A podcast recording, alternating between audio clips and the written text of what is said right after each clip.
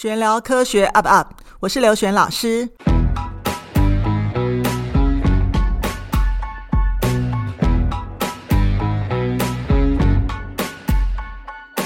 很高兴我们呃再次请到张欣妘来跟我们分享。好，那前面他讲过国小、国中到高中他的读书方法。那后来因为他大学的时候呢，其实他同时申请上台大。然后新加坡国立大学跟香港大学，那最后他选择了香港的大学。好，那我们现在就来听一下他到国外的见闻，就是跟我们台湾的教育有什么样的不同呢？好，那因为当初我其实也是想说多申请一些学校，然后看看有哪一些学校，然后给出了怎么样的待遇这样。所以最后是选择了香港大学，也是香港最好的学校。你们先讲一下他给你们的待遇有什么不同？来，我们听一下，说 这个这个到底是哪哪些大学比较有钱？我们听听看。呃，首先台大当然是一毛奖学金都没有嘛，然后新加坡大学也没有给奖学金。那香港大学是有给比较多的，应该说，我记得当时香港我申请了四所大学，就是香港的前四名，港大。香港科技大学、香港中文大学跟香港城市大学，那这四所其实都有提供奖学金，但是最后香港大学开出来的奖学金比较高，开多少？呃，这些应该是有点像是保密条文，不过大概就是全额这样。嗯嗯嗯，这样子哦。所以好的人才世界各地都在争取，对不对？对啊，应该说，尤其是国际生啊，他们就很喜欢争取这样子的学生。哦，所以你们的同学当中，如果是对岸的话，几乎都是各省状元嘛？嗯，应该说是不是？我可能不确定，但是可以确定的是，他们都很努力。嗯，来，我们现在来讲一下哈，就说你经历过我们国内的这个教育的洗礼，甚至你读的是最好的学府，好，数资班。那你觉得，呃，你去香港之后啊，你先讲一下嘛。你第一年是在我记得是疫情期间，你是在台湾接受线上教育嘛？好，那你后你讲一下先，呃，你这几年来的是到底是怎么上课的方式？好，因为大家都知道，当时呃，我升大学大概是接近三年前的事情，那时候疫情刚爆发，所以也是因为疫情的原因，我就没有办法到香港去上实体课。那那个时候就因此在学校先上了一年的线上课程。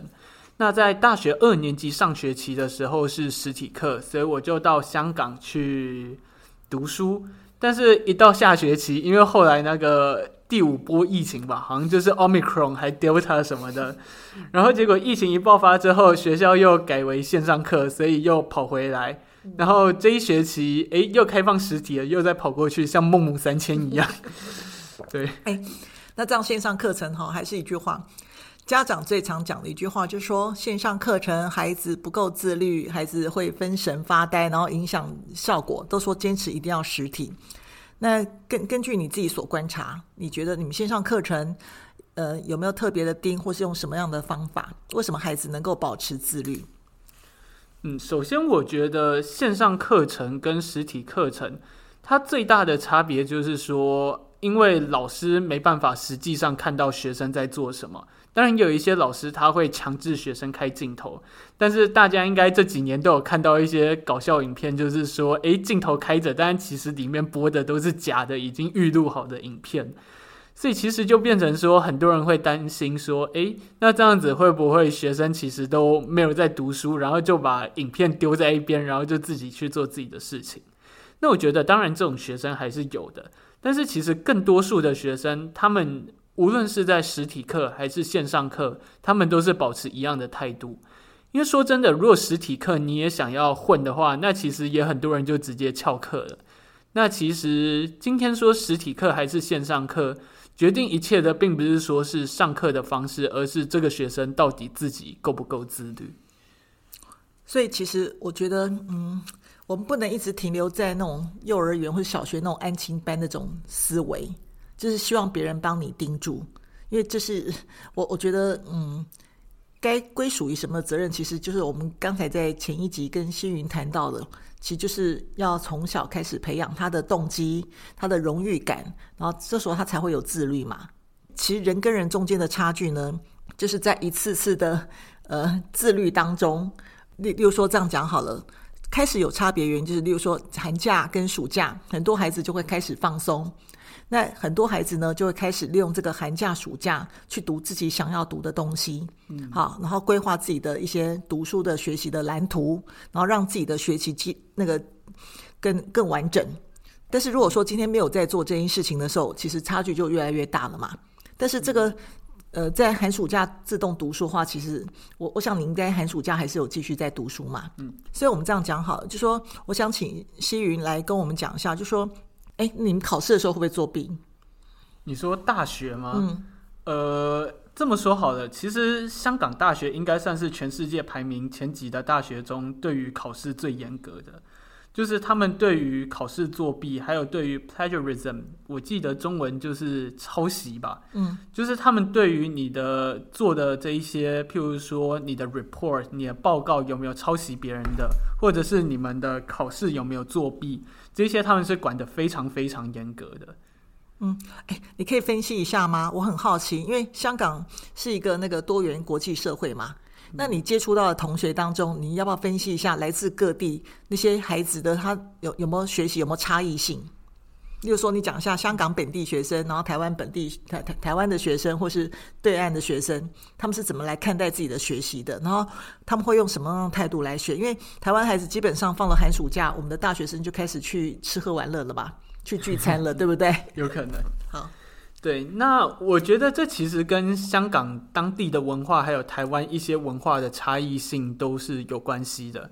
那在台湾，我常常跟我那一些台大的同学笑说，他们这种东西叫成绩通膨，就是他们的成绩几乎都是清一色的什么 A 加，然后或者是 A，甚至可能拿到 B plus，大家就觉得说，哦，这成绩很烂，一定是没在读书的那一种。就是我当时也有在，呃，我其实也有台大的学籍啊，现在被退学了而已。嗯。就是当时我也有在暑期的时候去台大修一些课程，像个体经济学还有微积分之类的。那其实当时我说真的啊，也不算是太认真，但是结果成绩出来，诶，都是 A 加，然后就想说，哈，原来台大的 A 加是这么好拿的吗？因为我后来在港大过了这么多年，我也只拿过一次 A 加。所以我在台大拿的 A 加跟在港大拿的 A 加一样多，这是为什么？因为我们台湾奉行就是要称赞教育，就是不管做什么事都要 very good，是不是？对，我觉得这就是成绩通膨的很大的一个原因，就是台大甚至是有些课程已经到了几乎有一半的学生在那一堂课都可以拿到 A 加，是我电机系的同学跟我这么说的。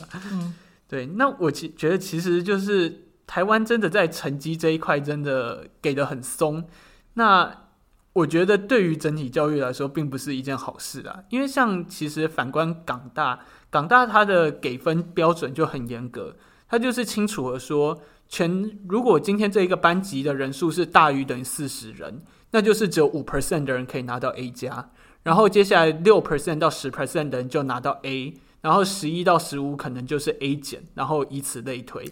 那会不会当掉人？因为现在台湾的大学哈，因为现在少子化，大家都拼命留住学生，所以教授也不敢当人。加上教授评鉴制度，更是感觉像是把学生当成金主。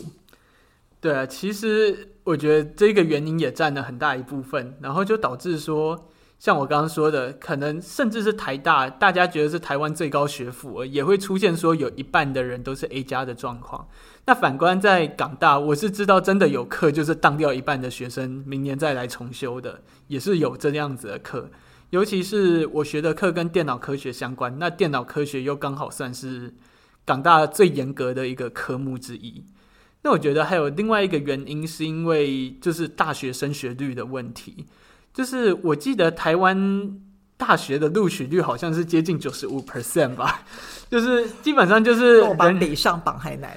对对对，就是人人都当做大学是一个，应该已经变成也不是什么十二年教育了，在大概变十六年教育了吧？对，但是反观香港，它大学的录取率其实就二十几 percent，所以很多人其实把大学当作是他们进社会前的最后一个读书阶段，不是像台湾几乎可能有一半的人都会再去念硕士或是博士这一些学位。也就是因为他们只有二十几 percent 的人可以成功上到大学，他们我也觉得他们香港本地的学生因此更把握这个机会，所以在学习态度上面也比台湾的学生更积极。那对岸的学生呢？嗯，首先也是要讲到，当然也不是说台湾学生不认真，我也是很多台大在台大的同学，他也是暑假寒假都有在努力。但是如果我们今天看到，就是呃对岸那一些内地的学生，他们其实真的是可能比你我想象的都更认真，因为像当时就是大概两个多月前吧。我的室友因为在处理团队报告，然后就到学校有一栋就是专门盖给大家去读书自习的大楼，嗯，然后他就说，他半夜三点离开那里的时候，两层楼大概还坐了一半的人都还在那里读书。这个在台湾的大学根本不可能见到这种事情嘛？对啊，应该说一定是有这种人的，只是说就不会像他们这么多。你看，像那栋大楼，搞不好可以坐五百多个人。然后就有两百五十个人，半夜三点了还在那里，可能是写作业、做报告，甚至是已经提前在复习期末考的东西。我补充一下，我之前有个学生读加州理工大学，他说他的室友一样读呃电机还资工相关类那个相关科目，就他说呃上完课之后去吃个饭、洗个澡之后，七点进到那个加州理工大学的图书馆，然后是晚上七点，然后什么时候离开呢？早上七点。呃，我是有看过有些人就直接带枕头，然后就去那里睡觉了。所以大家都以为国外的学生好像很轻松，就像美国电影里面那样子拍的一样。实际上是他们会把握这个很难得的机会，所以会更认真。但是台湾学生上大学其实是太轻松了，所以其实就是把它当成国民义务教育，十六年国教，我都常常跟他们这样开玩笑。嗯，就是确实。呃，我觉得认真或者说自律的学生，无论到哪里都还是自律认真。只是说台湾这样子的学习风气，可能确实会让一些原本在高中还算是认真的人，到了大学就放松了。就像很多其实国中考完会考，然后进到建中，可能觉得是一个人生巅峰，然后就开始玩乐，然后最后在考大学的时候也考得不好。因为其实我们都知道建中进去的 PR 是九十九左右嘛，但是我们后来就发现说，哎，其实大家考大学的时候 PR 大概是九十七，那怎么进了建中三年，反而从 PR 九九掉到 PR 九七？这一点就为什么？大家自行想象这三年间的学习到底发生了什么事情？所以 WiFi 覆盖范围太广。哦，建中的 WiFi 真的很快。那那你觉得，因为 WiFi 快，然后孩子打电动，你觉得会影响到台湾的学风吗？就我一直很怀疑哦，为什么全世界其实大家都会打电动，但是为什么呃在台湾打电动就影响学习，但是在国外打电动其实对学习的影响没有那么的大？我觉得应该是在什么场合打电动的问题，就是其实像之前我们建中数字班也有到日本去参访。那其实我觉得他们的上课整体而言就比我们更认真，就是至少不会发现那种什么啊，手机拿到下面然后就开始打电动，就算有可能也是一两个，不像建中我们班可能有在上课的人应该不到一半吧，就是在下面打电动人甚至比。你说你们到日本去游学的时候做海外参访，对不对？对，我们之前去日本去上海，我觉得我看到的现象都是这样。那跟他们的讲课有没有关系？跟老师的讲课有没有关系？他说：“我觉得这可能已经不是讲课好不好的问题了，而是已经变成说是一整个风气的原因。因为我觉得建中他真的就给人一种非常自由豪放，然后我记得建中人自己是叫狂卷啊。那其实这种风气我没有说不好，只是说可能原本不会这么做的人，到了高中好像也会被同才影响，说诶，好像这么做才是对的。”那就当然也是被带歪了。这样，我可不可以再补充一下？哦，一个很早期的学生，他当初到 CMU 就卡内基美农读资工，然后他是有拿奖学金的。然后他当时利用中午的吃饭时间、午休时间在打电动，被他的指导教授看到，他指导教授是禁止他，他就问为什么？说为什么我休息时间不能打？他说因为你要分场域。他说你。在呃不在实验室的时候，好，你已经回到家了，那是你的时间。但你只要在实验室的时间，你就不能破坏这个场域的气氛，他说，所以完全不让他打。他说他才分得很清楚。好，那所以呃，你觉得对岸的学生，你觉得用功到我们什么很难想象的地步吗？嗯，我觉得应该说，无论哪里都一定有认真的学生跟混的学生，只是说他们的比例到底是多少。那就我观察，确实内地来的学生，他们认真的比例是蛮高的。但其实香港本地，我也就我的观察，我也觉得香港也是非常认真的。就是因为像我刚刚说的，他们很多人都把大学当作是求学的最后一个阶段，那他们可能未来也不会考虑去什么硕士或者是博士的进修。那他们都在大学的暑假或是寒假，就非常积极的在找实习的机会，因为他们知道，如果在大学没有累积好实习的经验。那他们几乎是没办法进入什么好的工作场合的，嗯、就是说大学一毕业之后。但是我的大学生在放寒暑假的时候，好像你看到的情况，或者我看到的情况，好像都是在玩嘛，都是聚餐、班游。呃，我只能说，我也是有看到一些同学寒假跟暑假的时候去什么微软打工啊，去 Amazon 实习啊，这些都是有的啦。只是说，就像我说的，真的是比例的问题。那你大部分看到的，可能真的是什么？诶，像之前不是日本刚解封吗？诶，我一堆同学就跑去日本了，然后有一些又跑去韩国，有一些甚至跑去泰国什么的都有。所以，其实有没有想过，就是你有没有想过，就是我们的国国中是非常铁板一块，非常的压抑，非常非常的压抑。那我们高中其实也是经过一番比拼。那有没有想过，为什么我们孩子到大学之后，反而整个躺平放松？为什么？因为好像感觉上就是达成了愿望了，然后从此以后就可以躺平了，是这意思吗？感觉？我觉得这种就是一种把高中或者是大学当做人生巅峰的一种错误观念，因为真的很多人就觉得说，感觉好像考上了好学校就是一切了，就是。嗯好像进了这一所大学之后，我的人生就成功了。那我好像也不需要特别努力。当然，我觉得这种观念是错误的。嗯，那像你在港大的时候，你们说学那个呃学金融有关的哈，资讯有关的，还会教你们什么东西？例如说，可能进入职场上，我觉得台湾学生最缺乏的其实就是表达能力。那当然，像你表达能力天生就比较好。可是我是说，呃，以后你们总是要去出来社会嘛，对不对？你如何去？跟客户推销你的方案等等等，他们还没开这种课程，因为我觉得台湾的大学几乎没有这种课程。我觉得港大跟台大最大的差别，就我的认知就是他们在于团队报告的多寡。那因为我是在修金融跟科技这种东西，所以它其实有点像是跨了两个学院去开的一种课程。所以就变成说，其实金融那一边的同学我也认识，然后在读一些 CS 的同学我也有认识。那我就发现说，无论是金融相关的课程，还是科技相关的课程，他们大部分的课都会有一些团队报告，甚至是个人的报告。那我印象最深刻的就是有一门报告，他就叫我们每一个人都要在呃，就是上课期间做三十分钟的简报。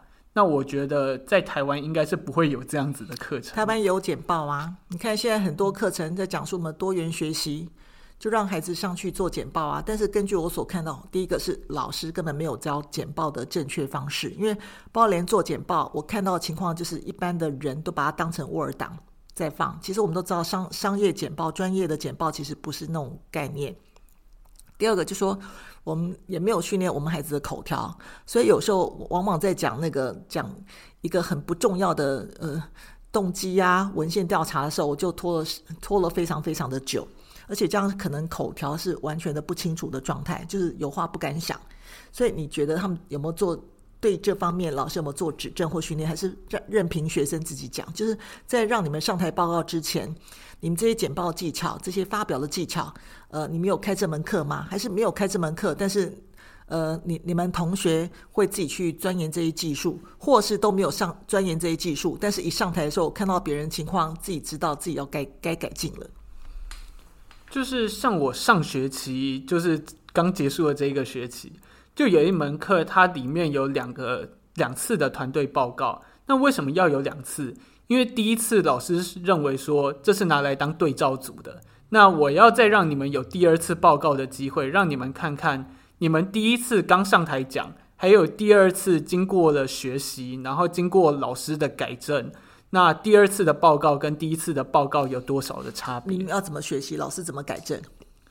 因为我们那个老师他非常注重报告，就是他的课是三个小时，那他只会教书两小时，那剩下的一小时就是让我们去讨论一些 case study，然后自己上台，然后去报告说在这一篇文章里，譬如说看到了什么。或者说他教会了我们什么，然后在期中考前跟期末考前各有一次，更就是一个大报告，然后一组可能就要报告三十分钟，然后老师也会问十分钟的问题，这样。嗯，可是现在在蜜罐里面长大的孩子，基本上都还蛮玻璃心的。如果你你再跟他讲说他什么地方发表不好，基本上自尊心都会受损诶。你们港大不怕这样伤害学生吗？应该说。有跌倒才有成长吧，我真的是这么觉得。像虽然我可能比较算是那种自律的学生，但是我也是有就是放松懈怠的时候，然后就就看到哦，这次成绩怎么这么差，然后到了下一次就会知道说自己不能再这样。我觉得这都是一种学习吧。所以其实一个人的成功，除了智商之外，其实还要有情商，还有一些自觉的能力、自我省察能力，对吗？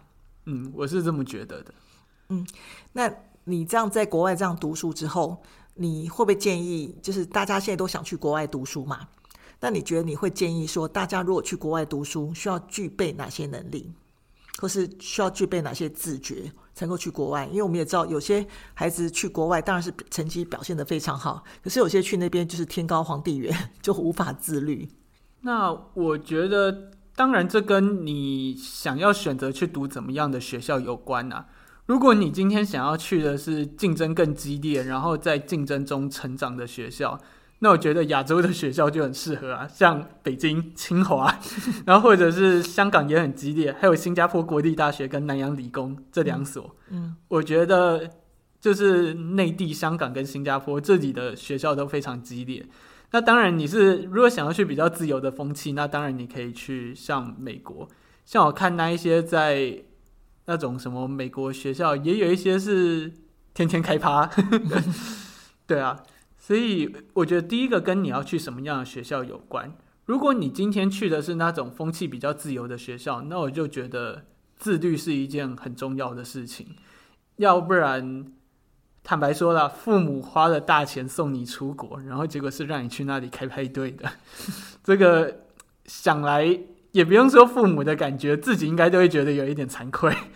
那至于是像呃内地、香港或者是新加坡这种，坦白说，一百个人可能有九十个人都在读书的这种学校，那我觉得并不是因此你就不需要自律了，而是你更需要学会自律。你要知道你什么时候需要认真读书，然后去尽全力争取一个好的成绩。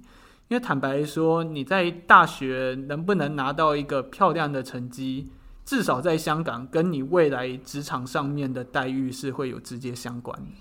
所以，哎，要不要跟大家分享一下？你觉得你对自己未来呃人生蓝图的一些规划？因为我们都知道一件事，在大学里面学到的东西，呃，如果用到社会上是。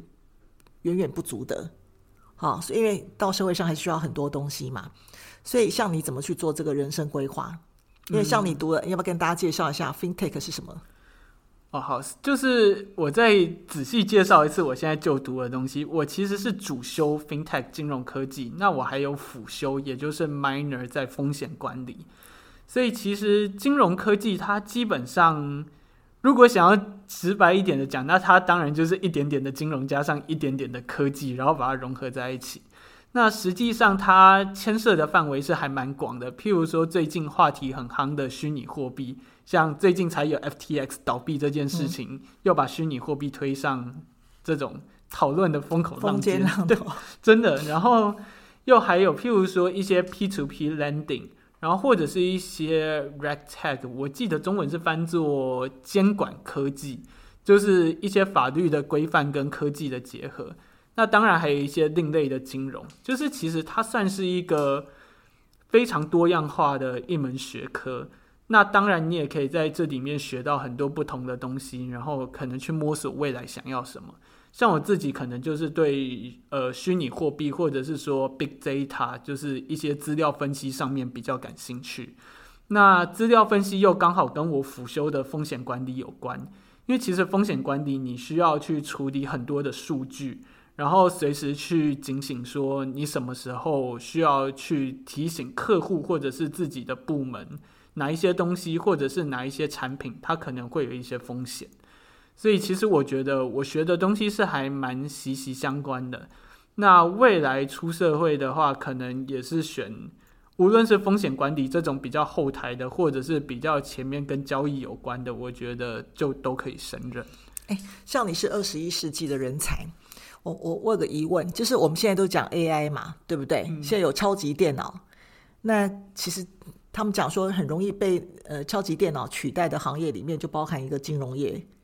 那你觉得你怎么样去增加自己的分量，让自己不至于在 AI 浪潮之下被淘汰？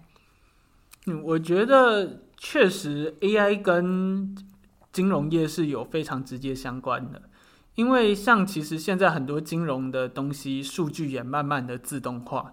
那可能就不需要像以前一样有这么多前线的交易员，或者是大家可能在影片看到，可能就几百个人，然后坐在同一间办公室，然后一直在那里低头打电脑，然后去做一些 trading。那其但是其实我也觉得说很多东西，并不是说一概而论就可以被 AI 或者是人工智慧取代的，因为像现在其实我也有在修一些关于机器学习的课。那其实我就可以了解到说一些现在 AI 或者是机器学习的局限性。那我觉得在目前为止而言，它并没有我们想象中的，就是以取代人类的速度来说，并没有想象中这么快。那在金融业上面，我觉得像风险管理，确实你可能是需要一些 AI 的辅助。但是其实风险管理这种东西是会变动的，它并不是说你去做一套 model 出来，然后就没事了。这一套模型是非常需要去更改，然后每一天都需要有人去看，然后去判断说会不会这一套模型其实已经过时了。因为像金融业也曾经发生过很多的案件，就是他们拿以前的这一些数据模型、风险模型来用。结果到后来就可能在一次黑天鹅事件中爆发，然后整间公司就倒了。这种事情也是很常发生的。所以其实还是牵扯到，就是呃，什么什么工作需要用到人？那那像你还是会跟人接触嘛？对，我们都知道说，其实还是要有情商，除了智商之外，还是要情商。因为你们金融业其实更需要跟人接触。对，尤其是前台的，你天天要跟客户打交道。你总不能期望你未来的客户都是一群机器人或 AI 吧？好，那我们刚才呃，希云呃讲了很多他所学的东西，然后在国外的所见所闻。那我想说，哎，你造福一下那个我们的学弟学妹，就是在台湾的孩子。那在这个台湾这种嗯千古不变的教育制度之下，那如何孩子突然可以到国外做接轨？因为这中间一定会有一些 阵痛。所以你会建议他们在在目前的阶段应该自己具备哪些武器？武器就像我之前常讲嘛，就是我们我们都还在停留在那个旧石器时代，然后呢，希望突然他们跟那个打的那个洋洋枪洋炮的的的外国人对抗，我觉得这很可怕，这很像义和团。那你 那你你觉得你会给他们什么样的建议？我觉得最主要需要具备的能力有两个。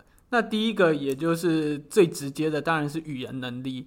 那可能现在去很多的学校，基本上都是用英语授课。